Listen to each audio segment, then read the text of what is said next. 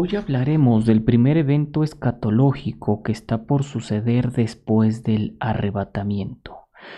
El primer evento escatológico que está por suceder después del arrebatamiento. Y ese evento es el tribunal de Cristo, también llamado el día del Señor o el día de Jesucristo. Y ese será nuestro tema del día de hoy, delante del tribunal de Cristo. Segunda de Corintios 5:10 dice, porque es necesario que todos nosotros comparezcamos ante el tribunal de Cristo, para que cada uno, cada uno reciba según lo que haya hecho mientras estaba en el cuerpo, sea bueno o sea malo. Esta es una doctrina poco enseñada, pero es una realidad y es muy importante para la vida cristiana, y más para estos tiempos que muchos cristianos viven un cristianismo light, un cristianismo ligero, un cristianismo rebajado, con pensamientos como vivas como tú vivas, al final ya eres salvo. no seas legalista, Dios no se fija en eso. Esa es tu interpretación, la mía es otra cayendo en el relativismo. Bien harían en recordar esta doctrina. La palabra comparecer en este texto viene de la palabra fanerotenai, que significa ser aparente, poner en evidencia, hacer manifiesto, mostrar públicamente, ser expuesto. La palabra tribunal viene del griego bema, que significa plataforma legal, una corte legal, una silla de juicio. Obra buena viene de la palabra agatón, que es una obra fructífera, que dio fruto en esta tierra. Pero también la palabra obra mala es faulón, es una obra indigna, una obra sin valor. Con esto en mente, podríamos decir que es en este texto que el texto está diciendo es obligatorio poner en evidencia públicamente ante la plataforma legal, ante la silla de juicio del santo juez justo, quien es el Señor Jesucristo, toda obra buena, fructífera, que haya dado fruto, pero también toda obra mala, indigna, sin valor, que tú hayas hecho en esta tierra. ¿Se imagina ese día cuando usted pase al frente? Tremendo, ¿verdad? Esta realidad nos enseña que habrá un juicio final para cada cristiano. Todo cristiano tiene una cita con su Señor, una cinta ante el tribunal de Cristo, y ese día usted cara a cara con Cristo estará con el Rey de Reyes y Señor de Señores, y Él estará como juez, como juez justo, le guste o no, lo quiera o no, lo acepte o no. Pero usted tiene una cita con Cristo, que nadie llegará tarde y ese día va a rendir cuentas de todo lo que Dios le dio, de toda obra que realizó o no quiso realizar, de toda obra sea buena o sea mala. ¿Quién estará presente ante este tribunal? Bueno, antes de contestar esta respuesta, hay que diferenciar entre el juicio del tribunal de Cristo y el juicio del gran trono blanco. El tribunal de Cristo solo son para los cristianos, para los salvos. El gran trono blanco es para los impíos, para los que rechazaron al Señor Jesucristo como su Señor y su Salvador. El tribunal de Cristo uno no pierde su salvación, pero sí sufrirá pérdida en cuanto a recompensa se refiere. El gran trono blanco es para condenación, para el lago de fuego. En el tribunal de Cristo, el que juzgará será el Señor Jesucristo. Y en el gran trono blanco, el juez será el Padre. En San Juan 5:22 dice, porque el Padre a nadie juzga, sino que todo el juicio dio al Hijo. El Padre ya no nos juzgará porque Él ya nos juzgó en la cruz del Calvario. La condenación del pecado fue pagada en la cruz del Calvario, en ese sacrificio único, perfecto y reconciliador del Señor Jesucristo, donde toda la ira, toda la ira de Dios fue derramada en toda la persona del Señor Jesucristo. Su pecado tuvo un pago. Y ese pago fue caer toda la ira en el Señor Jesucristo. Vaya pago, ¿verdad? San Juan 5:27 al 29 dice, hablando del Señor Jesucristo, y también le dio autoridad de hacer juicio, por cuanto es el Hijo del Hombre no os maravilléis de esto, porque vendrá hora cuando todos los que están en los sepulcros oirán su voz, y los que hicieron lo bueno saldrán a resurrección de vida, mas los que hicieron lo malo a resurrección de condenación. Apocalipsis 26. Bienaventurado y, y santo el que tiene parte en la primera resurrección. La segunda muerte no tiene potestad sobre estos sino que será sacerdotes de Dios y de Cristo y reinarán con él mil años. Aunque bien es cierto, en el tribunal de Cristo no será para condenación, pero sí será para evaluación. ¿Por qué comparecer ante este tribunal? Por lo menos podemos encontrar dos cosas. Uno, para rendir cuentas de sí, de cada acto pero también para recompensas, para los galardones que Dios tiene preparado para cada uno de, sus hijos. Pero por la naturaleza del tema y por el tiempo solo me voy a enfocar en la rendición de cuentas.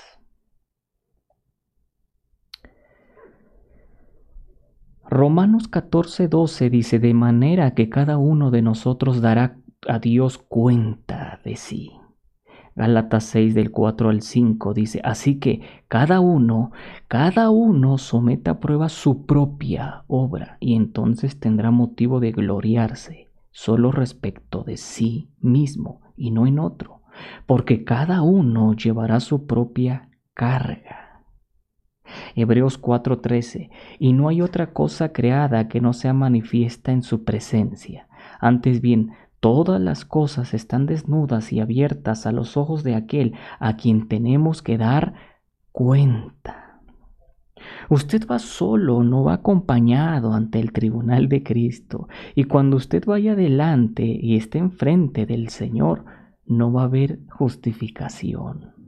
No va a haber ese acto que hice fue porque tal persona me provocó, porque tal persona me dijo esto, yo reaccioné así. No, no va a haber justificación. Usted es responsable de cada acto, de cada palabra y de cada pensamiento que usted haga en esta tierra. En Primera de Corintios 3, en este capítulo, habla referente al tema. Encontramos que Pablo escribe la frase cada uno por lo menos cuatro veces.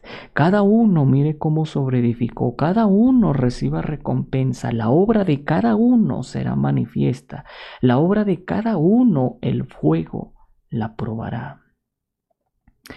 Una y otra vez notamos la frase dar cuenta, cuenta de sí, cada uno. Vemos la realidad de uno por uno pasará y rendirá cuenta de sí. Conota que uno es el responsable de cada acto que usted haga o esté haciendo en esta tierra. En este mismo capítulo, Pablo aborda un problema que había entre los hermanos de Corinto. Entre ellos había celos, había contiendas, había disensiones, es decir, divisiones, y había hermanos que se sentían más eruditos en la palabra de Dios, más sabios. Y dice Pablo, si alguno de entre nosotros se siente sabio, hágase ignorante para que llegue a ser sabio. Y él dice, no se engañen. Empieza a hablar sobre la doctrina del tribunal de Cristo, que su obra será puesta a prueba por fuego, y si se quema, si se consume, algunos van a sufrir pérdida. Estos hermanos se estaban fijando más en otras personas que en ellos mismos. Por eso Pablo dice, no se engañen. En cada grupo, en cada reunión de cristianos, a veces caer en este tipo de pecados, celos, contiendas, crítica, de estar juzgando y sentirse mejor que otros y lo único que ocasiona son divisiones. Santiago 3:16 dice, porque donde hay celos y contención, allí hay perturbación y toda obra perversa. Aquí vemos que Santiago como dice de los celos y de las contiendas que es perturbación y una obra perversa. Y esto estaba pasando con los hermanos de Corinto. Pero también en Romanos 14, del 10 al 12, este mismo problema estaba en la iglesia de Roma y Pablo dice, pero tú, ¿por qué juzgas a tu hermano? O tú también, ¿por qué menosprecias a tu hermano? Porque todos compareceremos ante el tribunal de Cristo. Porque escrito está, vivo yo, dice el Señor que ante mí se doblará toda rodilla y toda lengua confesará a Dios, de manera que cada uno, cada uno de nosotros dará a Dios cuenta de sí. El, el, problema que aborda Pablo es otra vez la crítica, el juzgar, que tanto el hermano fuerte o maduro juzga la debilidad de su hermano inmaduro en la fe y el débil menosprecia al hermano maduro. El cristiano fuerte en la fe condena, castiga, pelea con el cristiano débil. Entonces el cristiano débil tiene en poco y desprecia al cristiano maduro. Y la palabra juzgar viene de la palabra crines, que es tratar, condenar, castigar, pleitear. Y menospreciar de la palabra exoutenéis, reprobar, despreciar, tener en poco. Pablo dice que los dos están mal porque los dos, los dos se ponen en la situación de juez y de ahí usurpan el lugar que solo le corresponde a Dios como juez. La crítica de un creyente a otro es una de las mayores y peores destructores de una iglesia o de un grupo cristiano. Y comúnmente se hace en, las espaldas del otro creyente. Aunque bien es cierto que no todo juzgar es malo, hay un juzgar de crítica y hay otro juzgar de análisis. El juzgar para criticar es algo destructivo, no edifica. Pero el juzgar un caso para análisis, para resolver un problema, para confrontarlo, es válido. Y Dios apoya eso. Por eso uno hay que diferenciar cuándo es una crítica y cuándo es un análisis. A veces se, se tiene que sacar un análisis cuando hay una doctrina errónea entonces uno aplica apologética, defensa de la verdad de Dios.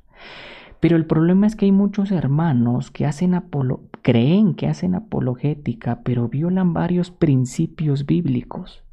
Pelean. y entonces al pelear, pues ya no está haciendo defensa, ya está dando lugar a la carne y eso ya no está bien hay ciertos principios para confrontar el error y uno tiene que confrontar en amor y con conocimiento amplio bíblico.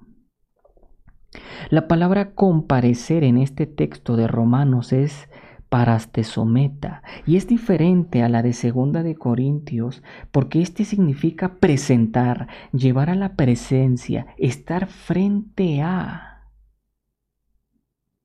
y la enseñanza de aquí, Pablo, dice que cuando tú abres un juicio, ten presente que tú vas a rendir cuentas de ese juicio y tú vas a presentar un día ese juicio delante de Dios.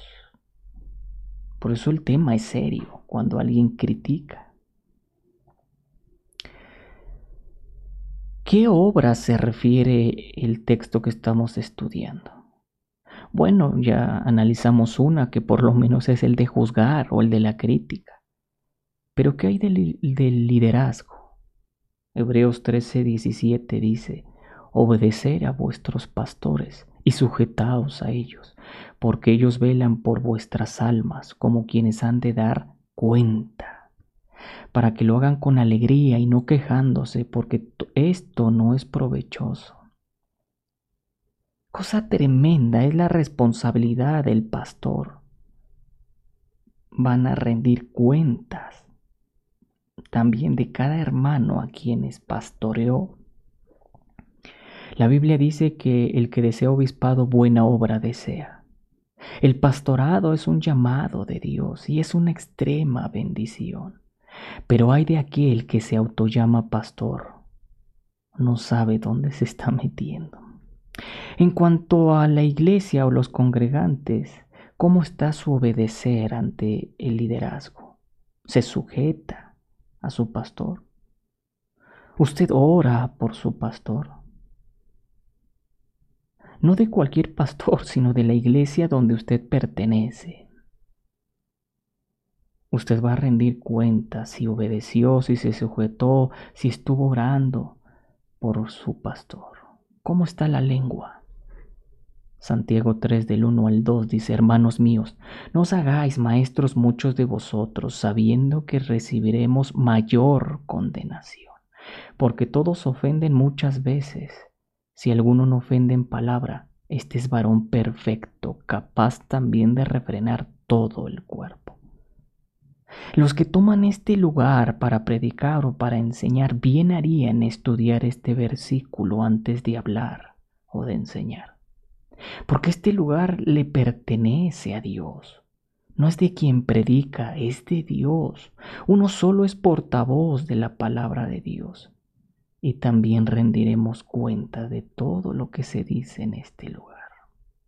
Alguien dijo, si se habla mucho, pero se ora poco, piensa dos veces antes de hablar. Si hablas mucho, pero oras poco, piénsalo dos veces antes de hablar. Mateo 12:36 mas yo os digo que de toda palabra ociosa que hablen los hombres, de ella darán cuenta en el día del juicio.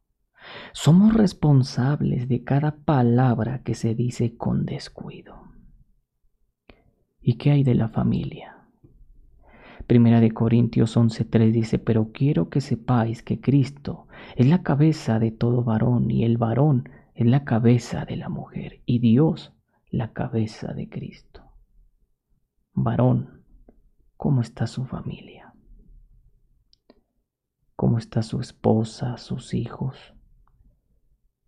Usted rendirá cuentas de su familia. Aunque bien es cierto que ellos van a pasar independientemente, pero usted como varón, como cabeza, como líder, va a rendir cuenta de ellos también. ¿Qué tal las finanzas? todo lo que Dios le ha permitido tener, honran a Dios. ¿Cómo está su contentamiento con lo que tiene? ¿Cómo está su generosidad? Dios dice, no acumules, comparte, da al necesitado, al pobre. ¿Cómo está tu generosidad? ¿Cómo está su dominio propio, tu integridad?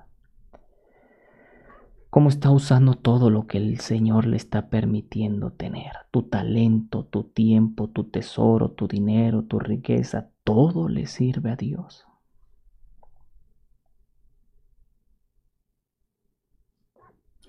Todos daremos cuenta de sí. Y ese es, un hecho. Debemos moderar la manera de vivir, la manera de cómo nos conducimos en esta vida. Pablo en el texto que estamos estudiando, un versículo anterior dice, por tanto, procuramos también, ausentes o presentes, serle agradables, serle agradables. Lo que motivaba a Pablo era la mente, la meta de serle agradable a Dios.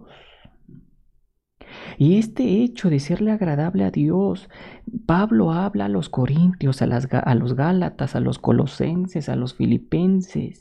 A los colosenses les dijo, para, para que andéis como es digno del Señor, agradándole en todo, llevando fruto en toda obra y creciendo en el conocimiento de Dios. Pablo nos presenta la motivación correcta, la actitud correcta, agradándole a Dios con nuestras obras y seguir creciendo en su conocimiento. Pero también lo que motivaba a Pablo era el saber que un día sería evaluado ante el tribunal de Cristo. Y eso también tiene que motivarte a ti. Que tu vida sea agradable a Dios, de ir creciendo en el Señor, porque un día te vas a presentar delante de Dios. Y este es un mensaje, es un llamado a ponerte a cuentas, un llamado a cambiar nuestra forma de vivir. Pregúntate, ¿le agrada a Dios cómo pienso? ¿Le agrada a Dios cómo hablo? ¿Le agrada a Dios lo que quiero hacer? ¿Le agrada a Dios cómo actúo? ¿Le agrada a Dios mis decisiones que tomo? Cuando agradas a Dios, no importa a quién desagrades. Cuando desagradas a Dios, no importa a quién agrades, el que importa es Dios. Uno tiene que vivir con esa honestidad, con esa integridad, de tal forma como si fuera el día del tribunal de Cristo. Tus obras en esta tierra impactarán tu vida en la eternidad. Lo que siembras aquí cosecharás, en el cielo. Pablo a los filipenses les decía, ocupaos en vuestra salvación con temor y temblor. Ocúpate de lo que es digno de tu salvación, hacer buenas obras, agradarle a Dios, eso es digno de tu salvación cuidando cómo andas, cómo tomas decisiones, con ese temor reverenciar y de respeto al Señor. Por eso, esa frase de algunos cristianos que dicen, vivas como tú vivas, tú ya eres salvo, es tan ligero, es tan rebajado, carece de mucha verdad. La Biblia enseña que uno tiene que santificarse más y más y vivir realmente para la gloria de Dios porque para eso fuimos creados. Nuestra vida tiene que reflejar al Señor Jesucristo. Pablo entendiendo estas verdades decía, el vivir es Cristo y el morir es ganancia. Uno tiene que vivir para el Señor. ¿Qué tan real es el cielo para ti? ¿Qué tan real es la eternidad para ti? Hebreos 11:10 dice, porque esperaba la ciudad que tenía fundamentos, cuyo arquitecto y constructor es Dios. Estos hombres de la fe, su esperanza estaba en esa ciudad. Que el arquitecto y constructor era Dios, su mente estaba en la eternidad. Se cuenta de unos misioneros que fueron a la India y al regresar a su país bajaron del barco y vieron cómo los demás los recibían sus familias, sus seres queridos, sus amigos. Y uno sintió en su corazón una queja ante Dios y él dijo, Señor, yo sirviéndote en la India, sufriendo, y cuando llego a casa nadie me recibe. Él cuenta que escuchó una voz en su corazón y él dice que era Dios que le decía, no has llegado a casa. Y eso es verdad, la tierra no es su casa, no es su hogar, de tal forma que no se acomode tanto aquí, porque nos vamos de acá. Nuestra casa está en el cielo cuyo constructor y arquitecto es el Señor Jesucristo. Cuando más acumulas aquí, más nos aferramos a estar aquí. Cuando más acumulamos en el cielo, más interesados estamos en la eternidad. Recuerda, cuán diligentes debemos ser en el caminar en la tierra para rendir con gozo cuentas de sí mismos.